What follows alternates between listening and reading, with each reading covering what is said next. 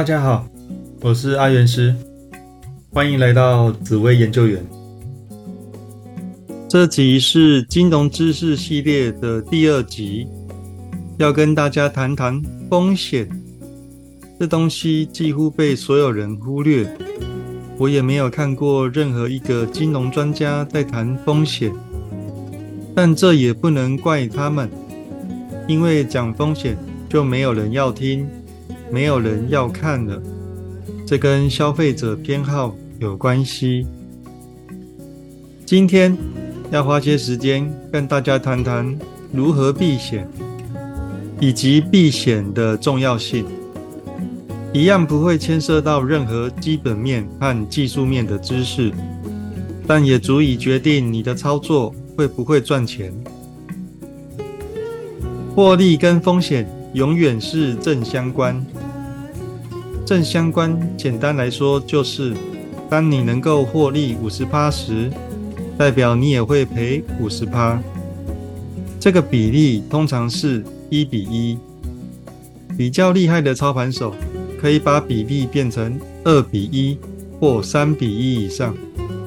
例如，赚四十 percent 时，最多赔二十 percent；赚六十 percent 时，最多赔二十 percent 之类。这比例一定是正相关，算是不变的铁律。所以在设定目标报酬率时，也要同时问自己，能否承担相对的风险。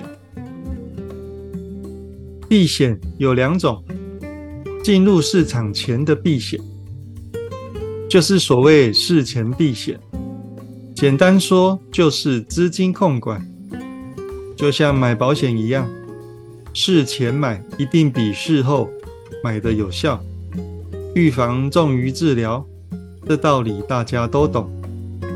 偏偏每个进入金融市场的人都杀红了眼，只想赚钱，什么都听不进去，就像年轻人一样，要摔个几次才知道痛。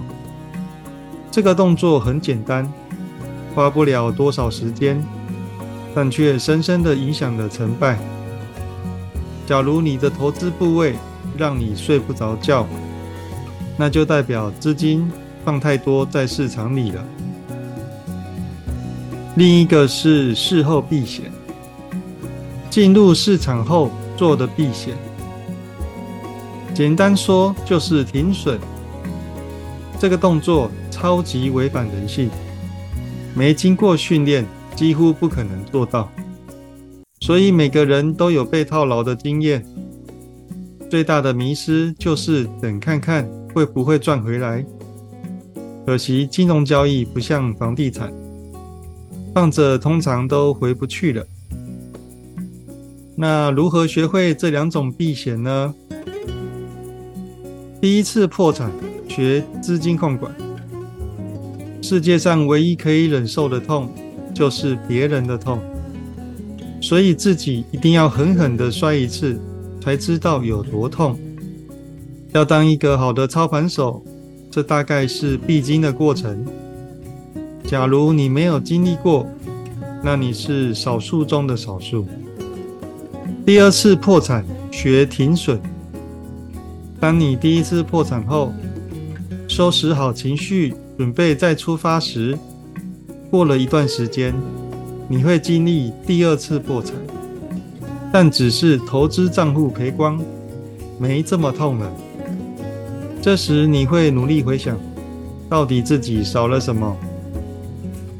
这时有记录每笔交易的操盘手就会看出来，自己的损失都过大，获利都太少，因此就会发自内心的发现停损的重要性。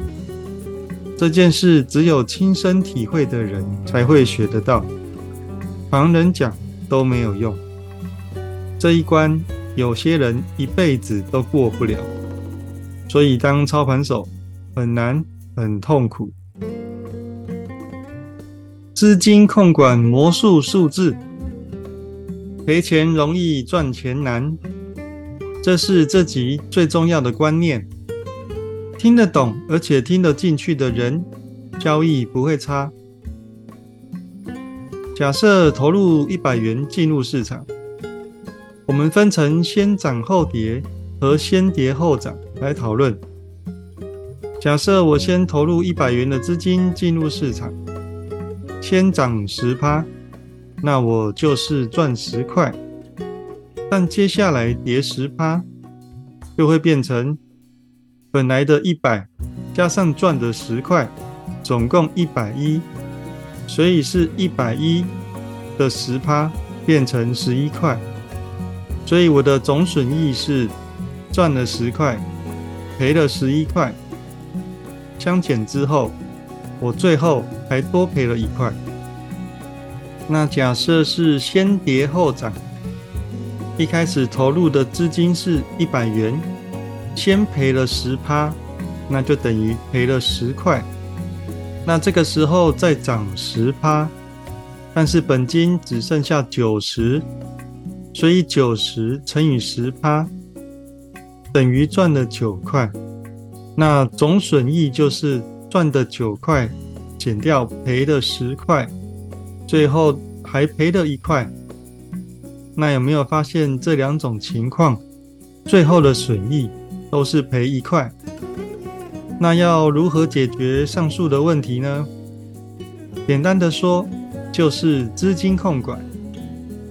操作一百元，账户至少要保持三百元，也就是三分之一的比例。不管赚赔，每次只投入一百元。也就是一单位投入的资金。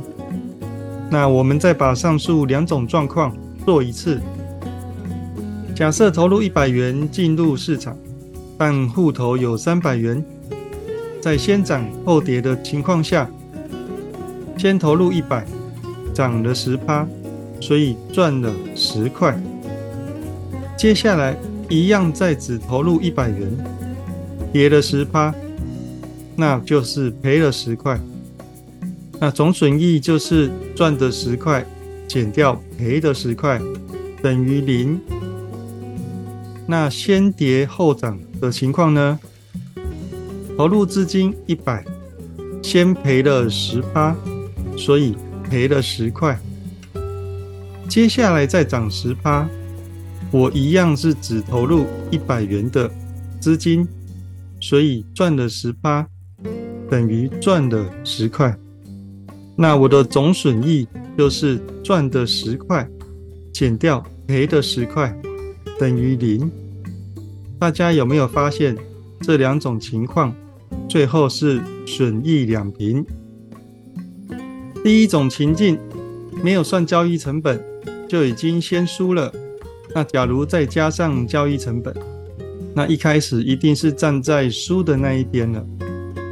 所以，当操盘手很难，因为只能用少量的资金，却要创造高报酬，难度又在提高了。那报酬率要怎么算呢？没有资金控管的报酬率，以上面的例子来说，分母总资金会是一百元。假如赚了三十元，那报酬率就是。三十除以一百等于三十趴。那有资金控管后的报酬率，以上面的例子来说，分母总资金会是三百。假如赚了三十元，那报酬率就是三十除以三百等于十趴。所以很多人都高估了自己的报酬率。要特别注意分母的部分，复利比原子弹可怕。当听到这句话，别人的理解都是本利和一直在市场帮你赚，所以赚钱的时候很可怕。我的理解都是这个人的交易没有资金控管，早晚会赔的很可怕。通常复利就代表没有资金控管，单利就代表有资金控管，但是单利不一定会输复利，这个迷失要打破。胜率九十九趴和一百趴的差别，小学的数学，一个骰子连续两次丢出六点的几率有多高？因为丢一次出现六点的几率是六分之一，所以答案是六分之一乘以六分之一等于三十六分之一。大家应该都有发现，几率越来越低，这不难理解。所以当有个操盘手自称胜率九十九趴，那他交易要连续赢的胜率。就会随着交易次数变多而越来越低。假如交易的够久，那这个数字就会趋近于零。所以，当赌场发现有赌客运气很好，赚了很多钱，这时要把他请到 VIP 室里，封为上宾，很聪明，因为他们知道。要不惜任何一切代价，都要让客人继续赌。帅哥美女和美食佳肴的公式都一起上，最后赔光的几率很高。当赌客去赌场，发现今天运气不好，已经把设定好的赌本输光就离开，很聪明，因为他知道再玩下去一点胜算都没有。所以要控制资金和交易次数，改天再来。所以世界上根本没有保证赚的事情，只有保证赔而已。因为没有人的胜率是百分之百赢的。流仓和当冲，金融交易碰得够久的人，一定会碰到有人建议你玩当冲。但这只是种流行，每个人多少都会玩过。可是不要沉迷，更不要上瘾。根据本人访谈大量资深营业员，他们客户赚钱的操作方式，结果都是长期当冲的人可以不赔就很厉害了。就像一个 NBA 球员，年轻的时候很爱灌篮。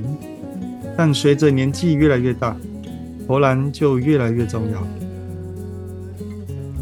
好的打者选球能力好，一个好的直棒打者一定有好的选球能力。同样的，一个优秀的操盘手也要有能力选择适合交易的商品。什么是适合交易的商品呢？有几个简单的指标可以看。成交量要大，成交量太低的商品，价格很容易被控制，而且容易成交在很差的价格。波动度适中，波动度太大或太小都不好。那什么是波动度呢？今天涨停，明天跌停，波动度就很大。今天盘整，明天也不动。这波动度就太小，都不适合交易。